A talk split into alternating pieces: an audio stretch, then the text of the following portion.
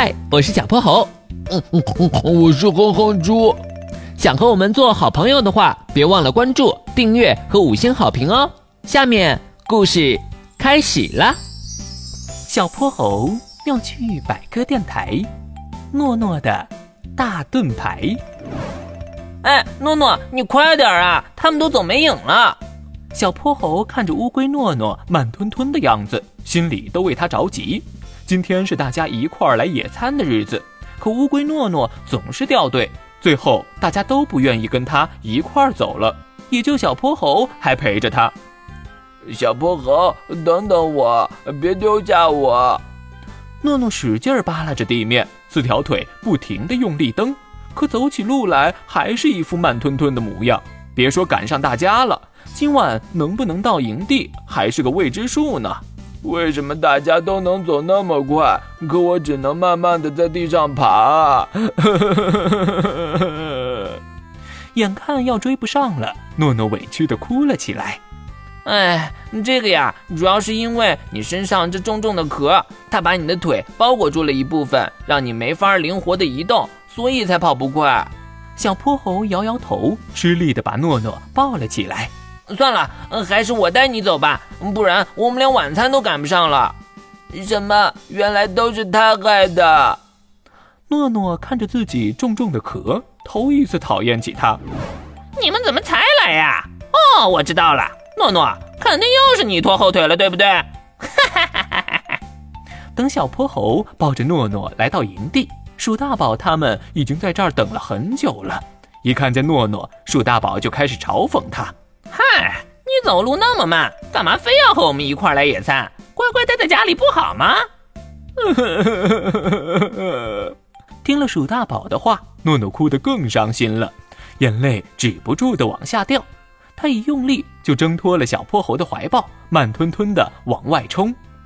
鼠大宝，你本来就是嘛，他来这儿就只能拖后腿。诺诺一路跑到了一条小河边。看着水面上的倒影，他心里难过的不行。都怪这颗，要是没有它就好了。不好，大家快跑！忽然，小泼猴的一声大吼惊醒了他。诺诺转过身，只看见山崖边的大石头正轰隆隆的往下掉，营地都快被石头给埋住了。小泼猴，发生什么事了？我们遇到山体滑坡了，不过幸好大家都没事。小泼猴拍了拍胸口，眼神扫过一个个同伴：哼哼猪、龙小白、小象壮壮。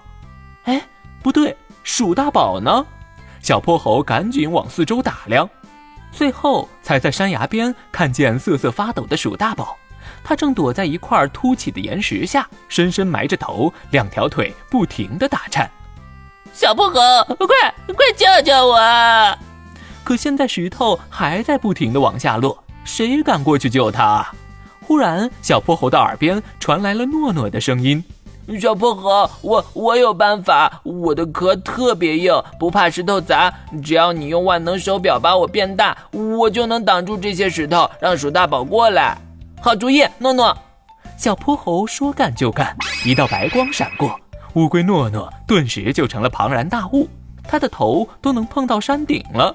身上的甲壳快有足球场大了，就算是小象壮壮和他比起来，也变成了小不点儿。诺诺直起身，腿就像四根柱子一样牢牢杵在地上，它的壳像一块大大的盾牌，把落下的碎石全挡住了。鼠大宝，快来！嗯，这些石头我帮你挡住了。鼠大宝这才抬起头，连滚带爬的跑到了小泼猴身边。太可怕了，太可怕了！我差点就没命了。诺诺，谢谢你，我再也不欺负人了。我们是同学，互相帮助是应该的嘛。诺诺的脸上乐开了花，心里也像吃了蜂蜜一样甜。原来我的壳居然这么棒呀！今天的故事讲完啦，记得关注、订阅。五星好评哦！